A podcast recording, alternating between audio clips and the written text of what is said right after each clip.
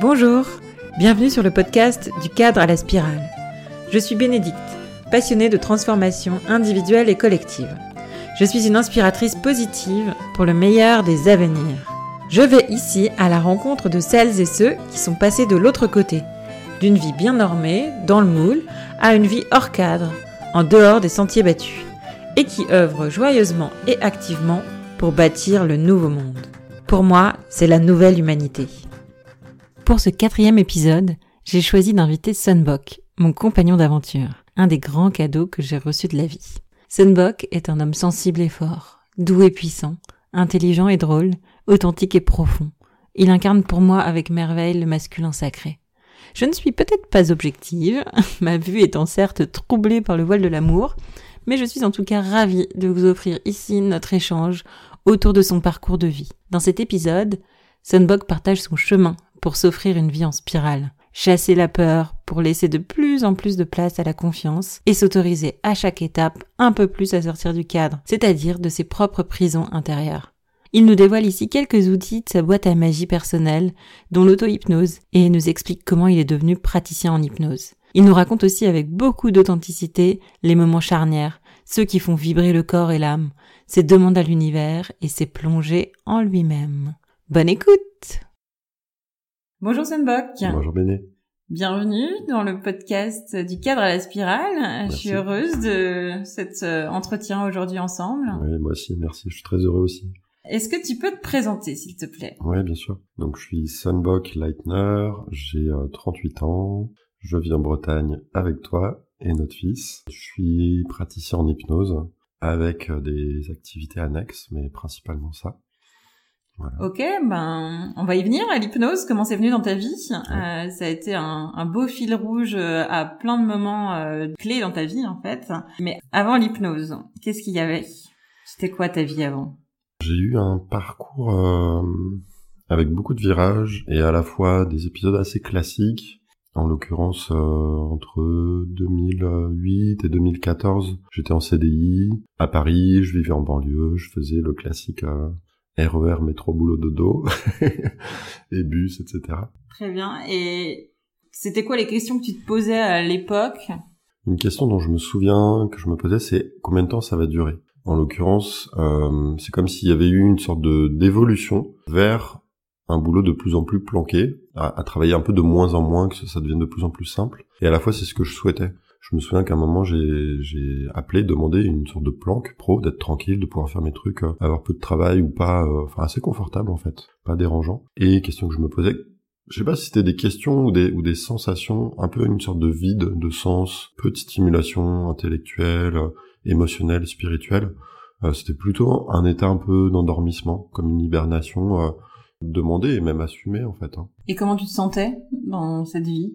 Pas très heureux, bah, un peu comme endormi, donc euh, pas voilà, pas très réveillé, pas très stimulé, un peu à laisser le temps passer comme ça sans trop de sens euh, et, besoin d'un réveil quoi. Sur le coup, je me souviens plus bien si si euh, j'en avais conscience, mais je me souviens que c'était vraiment voulu, ouais, c'est d'avoir une phase comme ça, et je crois que je pressentais quand même euh, que ça allait euh, pas durer éternellement, en tout cas que ce serait une phase, ça a duré quelques années comme ça. Ok. Et qu'est-ce qui t'a permis de changer, quoi? Ça a été quoi le déclencheur pour toi? Ouais, il y en a eu plusieurs, mais un déclencheur qui était fort, c'était euh, vers la fin de cette période, donc c'était en 2014, en décembre, enfin en hiver, euh, décembre ou janvier, voilà, 2014. Tout début 2014, j'avais vu un film. Il se trouve que j'avais un travail où j'avais beaucoup de temps pour moi et assez souvent je regardais des films euh, au travail, j'étais payé pour ça. Ok. voilà, c'était une planque. Et j'ai vu un film qui s'appelle Garbage Warrior, qui parle en fait d'un architecte américain qui n'était pas satisfait des modèles de construction euh, basiques et qui a inventé un modèle de maison bioclimatique fabriqué avec euh, en fait euh, des, des, déchets, du verre, des canettes en métal, des choses comme ça, des pneus, et euh, des maisons extrêmement résilientes, très intelligentes écologiquement et énergétiquement. Ça m'a fait l'effet d'un électrochoc ce film. Je pense que au cœur de ça, il y a le sens. J'avais une vie professionnelle qui avait très peu de sens à mes yeux, et là, d'un seul coup, je voyais quelque chose où je voyais un homme qui était passionné, qui recrutait des équipes, de gens un petit peu, des fois dans l'errance, ou qui se cherchaient, et puis de les recruter, et puis se mettre à fabriquer des maisons et des maisons, des prototypes dans le désert, à Taos au Nouveau-Mexique, des maisons qui, avec euh, zéro coût électrique, être chauffé passivement euh, dans un désert où on a moins 40 en hiver et plus 40 en été. Et je me souviens de, l'humour et du plaisir qu'ils avaient manifestement dans ce film-là à, à, faire ça. Et ça m'a fait un électrochoc sur euh, le sens, quoi, à dire mais moi aussi je veux que ma vie pro, mes activités, ce que je fais, dans quoi je mets de l'énergie au quotidien, ça ait du sens. Ok. Et du coup, comment t'as ensuite enclenché entre cette prise de conscience et ta vie Comment t'as enclenché bah cette quête de sens finalement euh? Concrètement, ça c'était donc l'hiver euh, tout début 2014. Six mois après, il se trouve que j'avais un contrat avec euh, cette entreprise qui se finissait. C'était des contrats de trois ans. Ça se finissait et on savait pas ce qui allait se passer après. Et moi, en fait, j'ai, je me suis dit, j'ai vu ce film et les jours qui ont suivi, il faut que je fasse quelque chose, quoi. Et l'été suivant, j'ai démissionné, j'ai quitté ce travail, j'ai quitté le salariat, je suis plus jamais revenu, en tout cas depuis. Et puis depuis euh, dix ans. Depuis ouais, presque dix ans. Ouais. ouais. Et puis euh, j'ai vu qu'il y avait une formation euh, au Earthship, donc c'est ce type de maison bioclimatique au Québec. Et j'avais euh, mon meilleur ami à l'époque euh, qui, qui, vivait là-bas, et j'ai décidé de passer l'été à me former et passer l'hiver entre Montréal et cet endroit au nord de Montréal dans la campagne pour me former.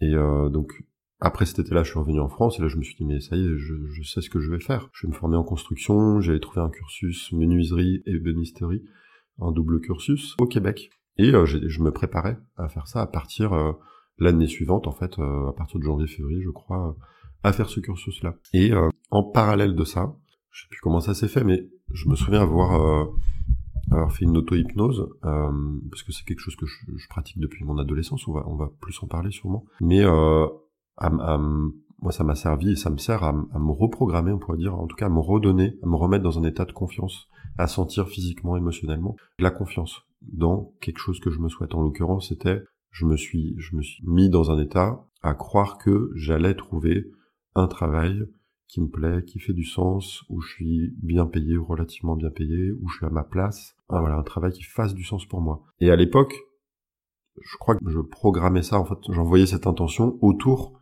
de la construction. Et il se trouve que euh, la vie, j'ai eu une opportunité de travail qui remplissait toutes ces, tous ces souhaits, toutes ces conditions. Et ça n'a pas du tout été dans la construction. C'était aussi assez paradoxal parce que c'était des Français qui vivaient au Québec à ce moment-là qui, qui m'ont proposé ça. Je suis rentré dans cette aventure-là. Et moi, à ce moment-là, je voulais aller vivre au Québec. Et du coup, je leur ai dit, ben, ok, de commencer en France parce qu'eux, ils avaient besoin de quelqu'un en France euh, pour faire un travail euh, en, télétravail à distance. Euh, et moi, je leur ai dit ok, mais je viens au Québec euh, printemps suivant, été suivant. Et ils ont dit ok. Finalement, ça s'est pas passé comme ça. Ça a duré quatre ans à peu près. Et je suis resté en France. Et finalement, j'ai oublié cette histoire de, de construction, etc. En tout cas, à titre à titre pro. mais mais j'avais trouvé un travail, une activité qui remplissait ce, cette quête de sens, de me sentir à ma place, de mettre de l'énergie dans quelque chose qui, qui me plaisait. Mmh. Ça a changé quoi pour toi déjà d'être euh, à cet endroit-là dans ta vie? Il y a beaucoup de choses. Hein. Je suis passé de euh, je vais au travail un peu en traînant les pieds, un peu en me demandant euh, à quoi bon ma vie, à être très peu satisfait. Ma, ma, ma satisfaction, c'était d'avoir une sorte de, de, confort et de facilité.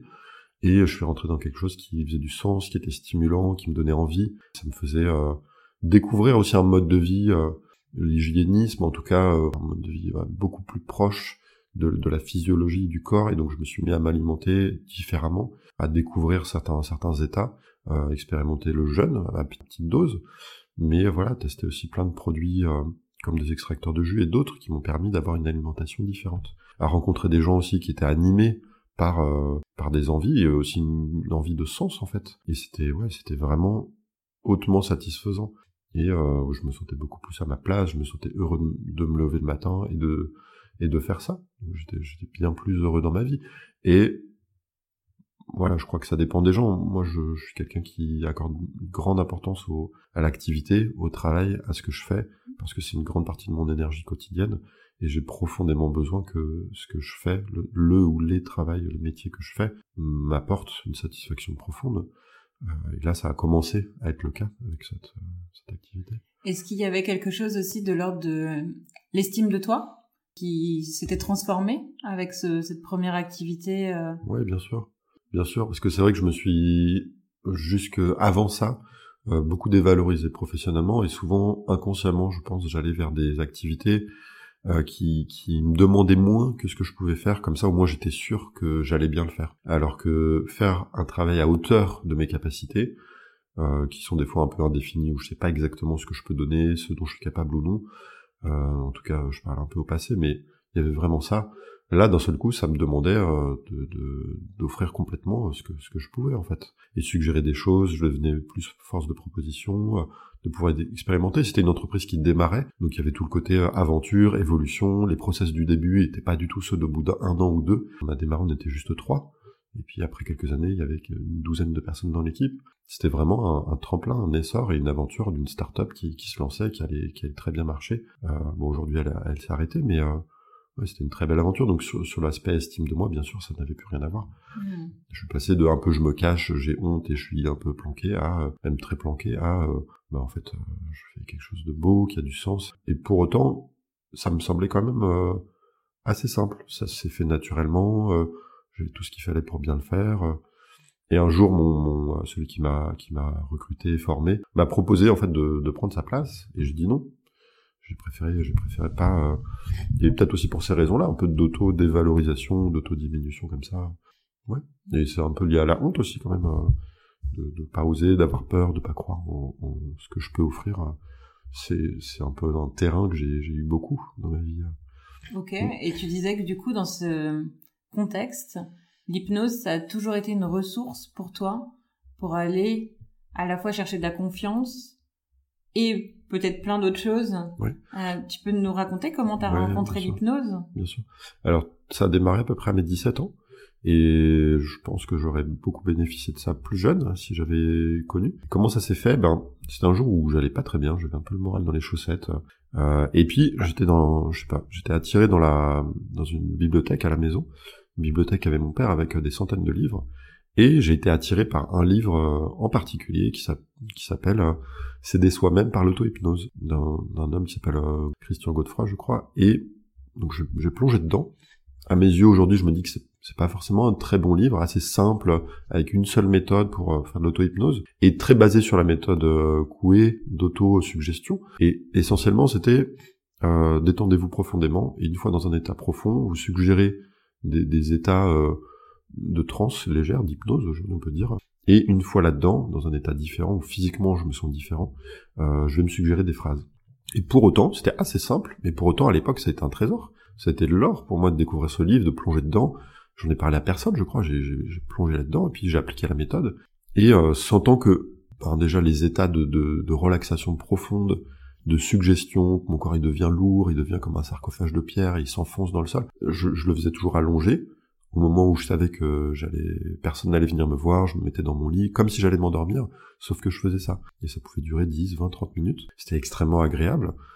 Et puis, j'ai commencé à constater que, ça marchait, parce que le, lendemain, j'ai fait plusieurs séances comme ça, euh, sur quelques jours, et puis je sentais qu'il y avait quelque chose qui était en train de changer. Je commençais à retrouver confiance, à retrouver euh, même de l'exaltation par moments, de la joie, de me dire, hey, mais ça que je me donnais, ça va arriver je me suis servi aussi beaucoup de ça pour euh, ma vie amoureuse, pour euh, dans les, grandes histoires, enfin celles qui ont le plus compté dans ma vie. Euh, j'ai à chaque fois fait dans les jours et semaines précédents des rencontres des, des, séances d'auto-hypnose pour me remettre me reprogrammer c'est un peu un peu robotique un peu machine comme comme champ lexical mais me remettre dans un état de confiance de foi que ça allait arriver et à chaque fois ça a marché et je crois que ça a marché parce que j'ai commencé à y croire. Et je suis passé plusieurs fois euh, d'un état de de manque, de peur de manque ou de peur de pas mériter, de, en fait de sentiment de pas mériter à je le mérite et ça va arriver.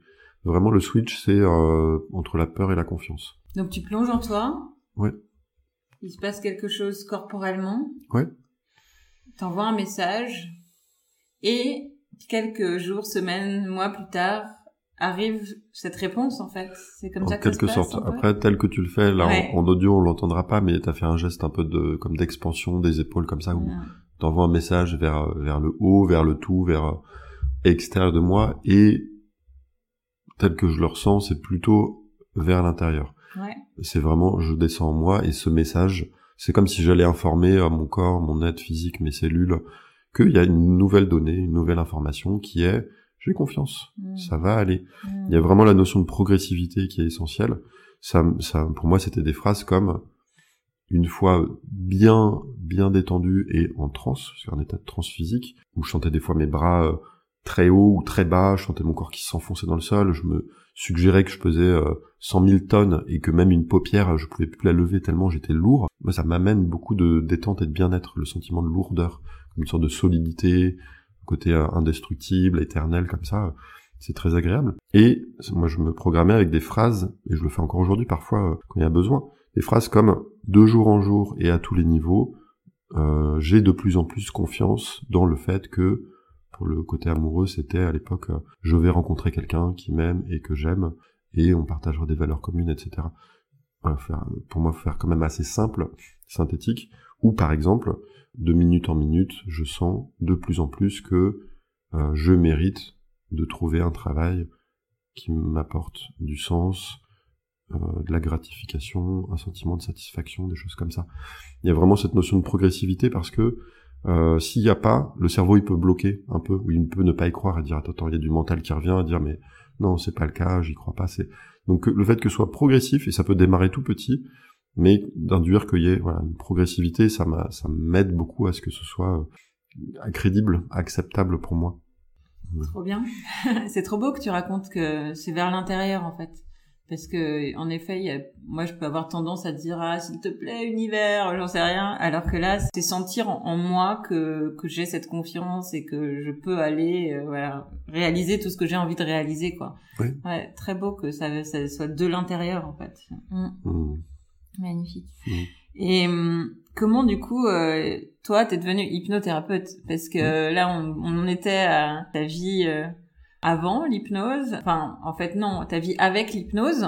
Euh, mais t'avais pas décidé d'en faire un métier. Quand Ouais. est-ce que t'as décidé d'en Ouais. faire ton métier? Parce que ça a été toujours un outil qui, qui a été à ton service toute ta vie. Et pour autant, euh, voilà, un jour, c'est venu à Ouais. toi peut-être. euh, Alors, encore une fois, c'est- pour moi c'est important que c'était c'était pas toute ma vie, c'était toute ma vie d'adulte, euh, de, de Oui. fin d'adolescence. Et je crois que j'aurais adoré euh, découvrir ça enfant. Et bon, à l'époque, il y avait peu de livres là-dessus, c'était pas très euh, à la mode ou même euh, avec beaucoup de préconceptions, qui est encore un peu aujourd'hui, mais ça va de mieux en mieux, je crois. Comment c'est venu? Ben, quand j'étais avec cette euh, avec cette entreprise, déjà, je me suis lancé dans le dans le freelance, en auto-entreprise, euh, avec eux. Et ça a duré quatre ans. Au bout de quatre ans, ce client-là m'a dit, ben, on, peut pas continuer ensemble. Bon, il y a eu plusieurs raisons, ça s'est arrêté du jour au lendemain. Et il se trouve qu'une grande partie de ma, santé financière euh, à ce moment-là dépendait d'eux, dépendait de ce contrat et de cette, euh, de cette activité. Et ça m'a mis, en plus, c'était en plein hiver. Souvent, j'ai des changements qui se passent en décembre, janvier, et là, c'était, le cas. Donc, décembre 2019, donc il y a quatre ans, ce client-là me dit, ça, ça va s'arrêter, on va pas continuer ensemble. J'ai négocié quelques mois de, à continuer. Et pour autant, ça m'a mis dans un état de, peur, de manque, mais à un point où j'avais peur de mourir en fait, physiquement. Je savais que j'allais pas mourir et que j'aurais toujours de, quoi me débrouiller, mais vraiment physiquement c'était c'était une catastrophe, c'était c'était tragique. Le bon côté c'est que ça m'a amené dans les deux jours qui ont suivi ça, à, me poser la question et à envoyer un message pour le coup, vraiment dire mais putain mais pourquoi je l'ai vraiment demandé comme ça, mais avec de la colère, avec de la rage même pourquoi je suis là? Si je fais pas ça, si ça, ça s'arrête du jour au lendemain comme ça. J'avais basé beaucoup de choses sur, cette activité, sur, le fait de faire ça. Mais putain, mais pourquoi je suis là? Quoi je sers? Pourquoi je suis sur Terre Quoi? Vraiment Et je me suis fortement, j'ai posé la question à toutes mes cellules, à mes tripes, à mon ventre, à mon corps, en profondeur à mon être. Pourquoi je suis là? Et j'ai demandé aussi au grand tout, à Dieu, à l'univers, on appelle ça comme on veut, mais mais à plus grand que moi. Et j'ai j'ai envoyé le message avec avec toute la puissance, toute ma toute mon énergie, mon mental, tout ce que j'avais. Vraiment. J'aurais pas pu poser la question avec plus de force, de rage, vraiment. J'ai jamais posé une question comme ça. Et deux ou trois jours après, j'ai reçu un message, je sais pas comment l'exprimer. En métaphore, c'est comme si une cigogne invisible m'avait lâché un paquet. Et à la place d'un bébé à l'intérieur, il y avait une phrase qui était, et qui j'ai senti descendre. Comme une phrase qui descend et qui, qui est pour moi. Et qui était, tu seras hypnothérapeute. C'est pas autre chose. Et c'était je crois que j'ai eu une phase de déni, de- en tout cas de forte incompréhension après ça, à me dire mais quoi? Attends, mais vous vous êtes trompé. Euh, vraiment, j'avais jamais envisagé non seulement d'être praticien en hypnose, hypnothérapeute, mais même jamais d'être accompagnant. J'avais jamais fait ça. J'avais un sens du service, d'être avec l'autre, de rendre des services, de résoudre des problèmes avec d'autres. Pour moi, c'était des choses assez simples. Être accompagnant, là, euh, d'un seul coup, c'est, euh, on parle d'une autre sphère pour moi. On parle de euh, passer de d'emploi, de, job assez simple à un truc infiniment plus complexe. Et pour autant, en sentant la clarté et aussi d'où d'où j'ai senti venir ce, finir ce message, c'était comme quelque chose d'élevé, quelque chose de beau, de lumineux, très clair et léger et, en même temps ouais extrêmement précis. Ben, j'ai creusé la question je me suis renseigné bah, beaucoup sur Internet. Ça veut dire quoi être hypno? C'est quoi les formations, les écoles? Comment ça se passe concrètement? C'est quoi les conditions de, de travail? Est-ce qu'il y a de la place? Ça veut dire quoi aujourd'hui ce métier-là? Et, en quoi ça correspond? Et puis, euh, bah, le, en septembre suivant, neuf mois plus tard, dix mois plus tard, bah, j'étais sur les bancs de, de l'Arche à Paris pour démarrer ce cursus. Et je fais ça aujourd'hui en activité euh, principale. Et comment tu t'es senti dans cette école? Est-ce que c'était une évidence? Ouais, plutôt. Ça a été déjà j'ai senti beaucoup d'exaltation, d'exultation aussi à dire waouh mais c'est magique. Je, je, me suis senti comme un gosse quoi. À nouveau j'étais euh, dans une école mais une école qui m'intéressait, mmh. ce qui n'était pas forcément beaucoup le cas dans ma dans, dans l'école euh, d'éducation nationale, comme pour pas mal de gens je pense. Là c'était euh, waouh on redécouvre quelque chose d'à la fois magique et d'universel qu'on a tous, euh, bah, un cerveau, un fonctionnement, un inconscient, des rêves, des fonctionnements un peu automatiques, des habitudes qu'on aime, d'autres qu'on aime qu'on n'aime pas, des capacités, euh, on peut comprendre nos comportements, etc. Et euh, vraiment, euh, j'étais comme Harry Potter qui découvre l'école des sorciers, quoi. Mm. Sauf que c'est la vraie vie. et ouais, vraiment beaucoup beaucoup de joie. Et dans le cursus, donc j'ai fait les modules de base qui permettent d'être praticien, où l'école, jusqu'à avoir un diplôme qui, qui certifie que l'école nous dit on pense que vous êtes euh, capable d'exercer. et euh, donc je continue ce cursus aujourd'hui, euh, j'ai été plus loin, mais ça m'a pris cinq mois. C'est quand même très court. Et puis là, j'ai eu des retours autant des, autres élèves que des, des moniteurs, des professeurs, enfin qui sont tous hypnos d'ailleurs, hein, et tous ont leur cabinet, mais des retours magnifiques, vraiment des super compliments. Ça aurait pas pu être mieux, je pense vraiment en retour. Tu t'es senti à ta place? Ah ouais, à ma place et en même temps challenger. Et c'est un curieux mélange de hmm à la fois je sens que c'est juste et à la fois j'en frissonne de wow ça va pas être facile et waouh ça va être challengeant et ce qui a été difficile après c'est alors déjà il y a eu le Covid puisque ça j'ai fini de me former en janvier février 2020 et un mois après il y avait le Covid moi en sortant de l'école j'avais le feu sacré. Je me suis dit je vais me lancer. Dans un mois j'ai mon premier client. En fait ça a pris deux mois. Mais euh, mais j'étais un missile quoi. J'étais j'hésitais pas. Je savais que j'avais trouvé euh, ma place qui me plaisait vraiment. En tout cas pour ce moment-là c'était c'était ça et pas autre chose. Et euh, c'est après que c'est venu devenu plus difficile. Parce que bah, avec le Covid il y a eu du coup beaucoup moins de clients que je n'aurais pu et surtout au fur et à mesure de la première année de, de pratique et de clientèle de je recevais chez moi dans mon salon ce qui n'était pas facilitant non plus mais même si c'est un détail bah il y a du doute qui est venu est-ce que vraiment ça aide? Est-ce que je fais ma place? J'avais le sentiment d'avoir raté quelque chose à, l'école, d'être passé à côté de quelque chose d'essentiel à la formation et de et de passer à côté, de un peu rater le coche. Et ça, c'est venu entre ma première séance et ma cinquantième séance peut-être, petit à petit comme ça. J'ai aussi fait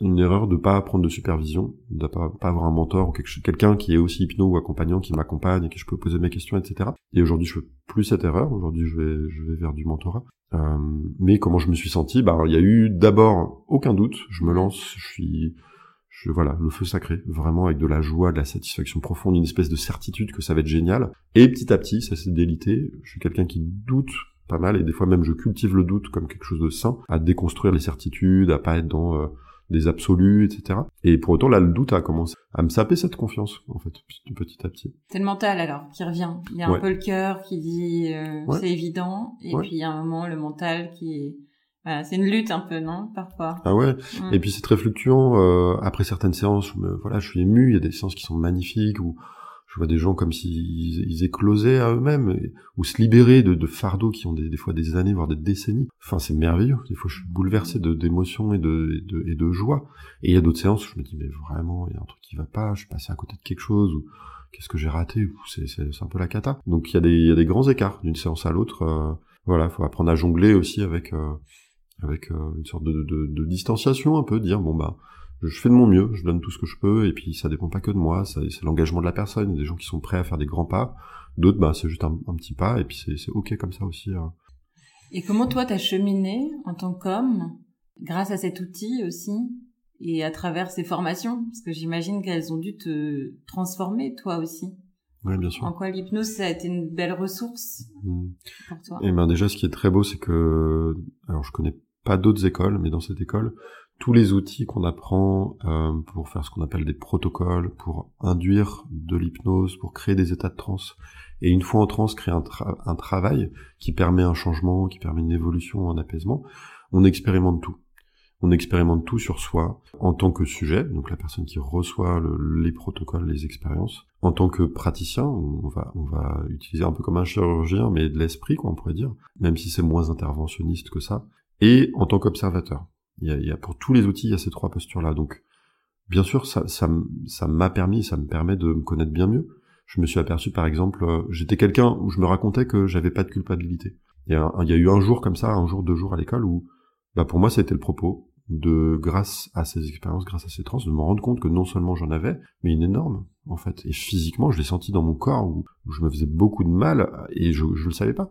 Ça me permet de, de passer de être étranger à moi-même sur certains aspects ah ben en fait je me rends compte de certaines choses et des fois c'est assez assez bizarre et choquant. J'ai un exemple précis par exemple. Un jour on faisait une expérience où on travaillait sur nos valeurs, on avait fait une liste chacun de nos dix valeurs principales, et puis ensuite on faisait une sorte de jeu à mettre dans une main une valeur, et puis dans l'autre main une valeur. Par exemple, solidarité dans une main, liberté dans l'autre. Puis on fermait les yeux, on crée une petite transe, et puis dire laquelle est la plus lourde, laquelle de ces deux valeurs a le plus d'importance pour toi physiquement, quelle information te donne ton corps, c'est laquelle qui est la plus lourde? Et puis faire de comme une compétition sportive, la valeur qui gagnait continuait, et puis la valeur qui perdait était laissée de côté. Et à la fin, j'avais mes deux plus grandes valeurs qui étaient, en tout cas à ce moment-là, c'était accomplissement de moi-même et euh, un peu sauver le monde ou en tout cas euh, faire en sorte que le monde soit heureux, qu'il y ait plus de grandes souffrances, plus de guerres, etc. Et vient cette dernière expérience où la personne me dit bon bah laquelle est la, est la plus lourde, la plus forte? Et moi je me racontais l'histoire, bah évidemment ça va être sauver le monde qui va être plus important. Et en fait en réalisant que mon corps me faisait, et c'était sans équivoque, pencher la main qui tenait l'accomplissement de moi-même, la réalisation de moi-même, là je pleurais de, de en fait, de, pas une déception, mais de, waouh, de réaliser que non, en fait, je suis égoïste à ce point-là, et que si je pouvais choisir entre le monde est sauvé et je me réalise pleinement, ben, en fait, si j'écoute cette voix, c'est-à-dire si j'écoute mon corps, mes émotions, mon intérieur, ben, je choisis ça. Et je me souviens que les yeux fermés comme ça, avec les deux mains tendues, sentant la main, euh, c'était la main gauche qui descendait, ben, je pleurais de, de waouh, de réaliser ça. Donc, c'est un exemple, il y en a plein de, de où, ça m'a appris à mieux me connaître, à mieux me connaître, à explorer des aspects euh, que je connaissais pas de moi. Je peux me raconter, je pouvais me raconter des histoires et ben en fait me rendre compte que ben non, des fois c'est faux.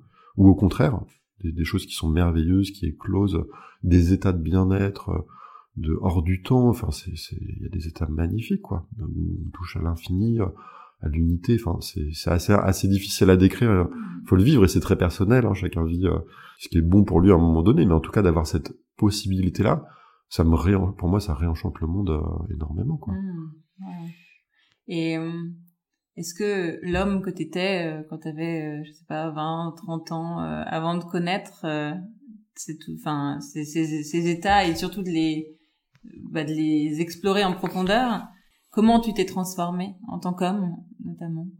Euh, En tant que personne, bien sûr, mais aussi en tant qu'homme, grâce à l'hypnose Ouais, euh, c'est une vaste question. Mm. Ce qui vient là, c'est que il y a beaucoup, je me sens beaucoup plus apaisé.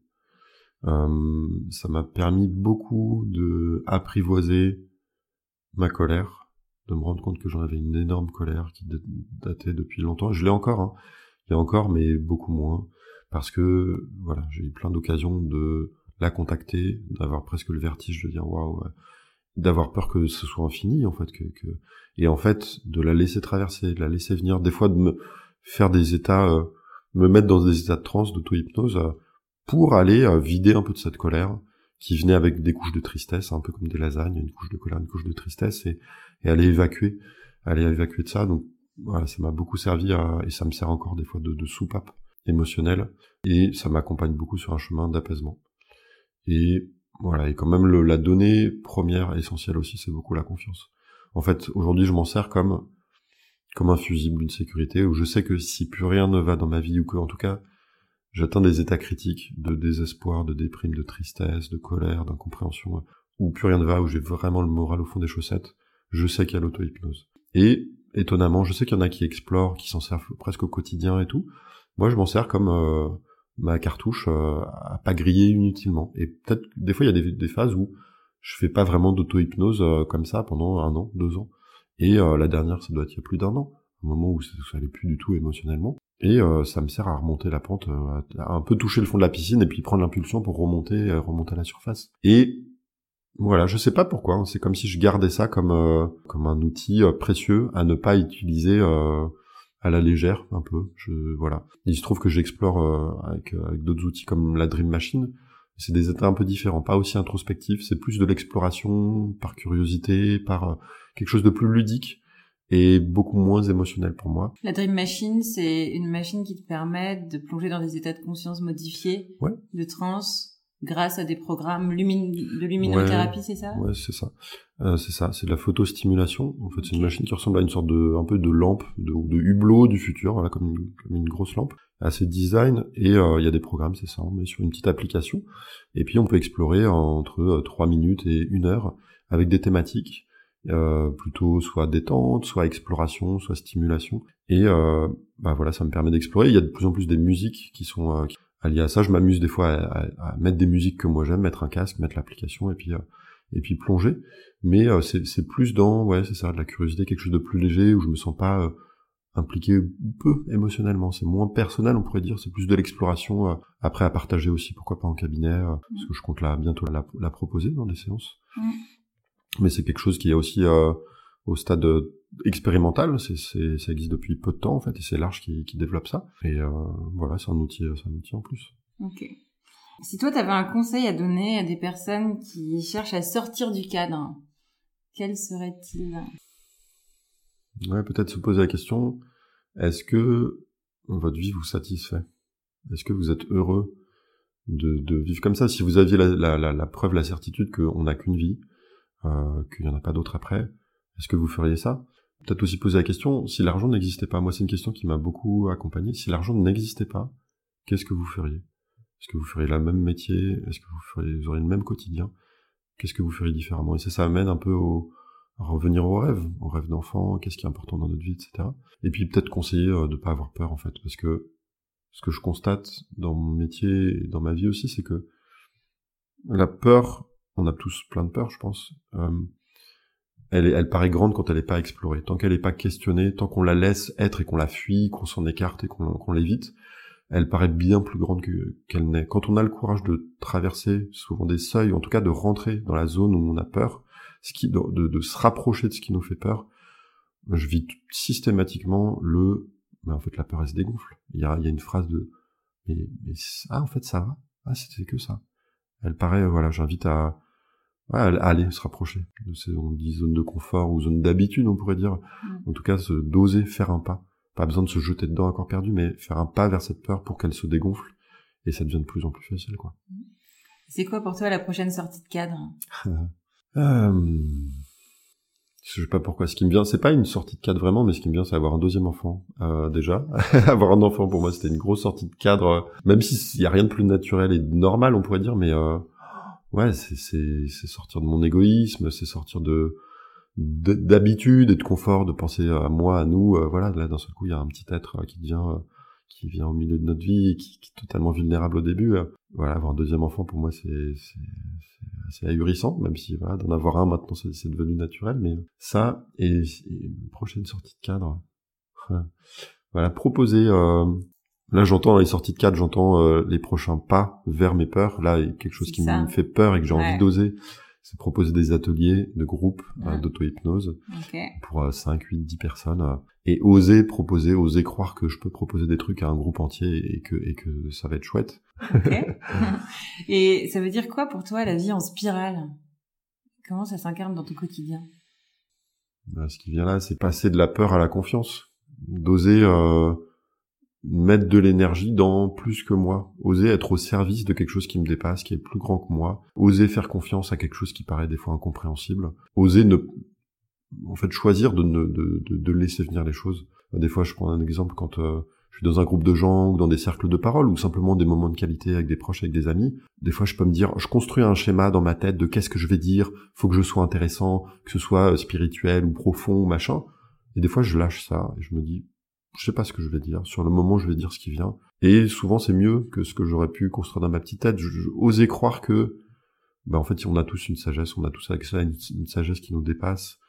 Euh, des fois je me dis je suis au service du vivant, je suis au service de la vie, et ce faisant c'est comme s'il y a des choses qui me venaient, euh, des fois des ressources, des fois des idées, des fois des, des mots, des phrases, oser me laisser inspirer. Euh, je sais plus exactement c'était quoi la question, mais là voilà, c'est c'est ça, c'est la vie en spirale, comment elle s'exprime Ouais. pour toi, c'est Ouais, quoi c'est ça. pour toi Moi, j'entends de l'expansion et Mm. plus je lâche mes peurs, mon égoïsme, le, le fait de garder, de conserver. euh, il n'y a pas si longtemps, à un moment, je parlais de stocker de l'abondance. Je pars d'un une base de vie où j'ai beaucoup peur pour l'argent et voilà, peur du manque en fait, pas peur de l'argent, mais peur de manquer matériellement, donc financièrement.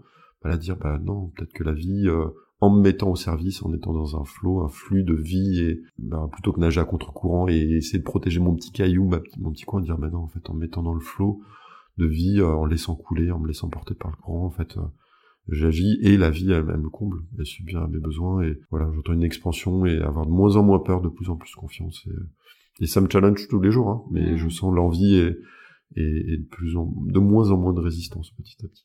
Super. Et dernière question, quel message as- as-tu envie de porter à cette nouvelle humanité?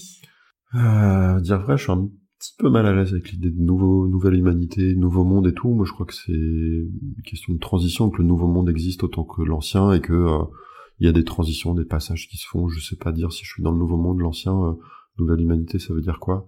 C'est assez clivant et un, peu binaire et je, je, je suis pas très à l'aise avec ça. Mais j'ai plus envie de parler de ce qui m'inspire et de et de ce, vers quoi je vais. Et quel message j'ai envie de porter? Ça va peut-être être des choses un peu générales ou bateau, hein, mais de de choisir l'amour en fait, choisir la vie, choisir d'être au service du vivant et ouais, et faire confiance quoi. Ma, ma, ma vie jusque là, c'est beaucoup une histoire de passer de la peur à de la confiance et j'ai envie d'être euh, de nourrir, nourrir la confiance quoi, de me fier avec, d'avoir de la foi aussi, pas une foi religieuse mais une foi une foi de cœur quoi, une foi spirituelle, une foi personnelle de euh, voilà, je crois que la vie est est bonne et généreuse et euh, j'ai envie de plonger encore plus dans cette, ce sentiment. Super, merci beaucoup. Merci à toi, avec joie. Euh, C'était un moment très chouette pour moi Mm. d'échanger autour de ce micro avec toi. Ouais, merci beaucoup. Pour moi aussi, c'était très bon. J'espère que vous avez été inspiré par cette discussion, qu'elle a touché votre cœur, peut-être fait frétiller votre âme aussi. Si cet échange vous a plu, voici tout plein de façons de me soutenir. Une petite action de votre côté, c'est un grand cadeau pour moi. D'abord, vous pouvez mettre tout plein d'étoiles sur votre plateforme d'écoute préférée. Et aussi, ajouter un petit mot doux pour expliquer ce qui vous a plu. Ensuite, vous pouvez l'envoyer à un ou plusieurs amis, des gens chers à votre cœur, avec qui vous avez envie de partager ce message. Car oui, c'est possible, nous changeons chaque jour notre destinée collective par la somme de nos cheminements personnels. Alors, alors, quel est le prochain plus petit pas que tu peux faire pour contribuer à cela? Pense à quelques personnes et partage-leur ce contenu. Je t'envoie tout mon amour et toute ma gratitude en tout cas. Merci pour ton écoute, ton soutien, ta présence, ton cœur qui bat. Avec amour toujours, Bénédicte.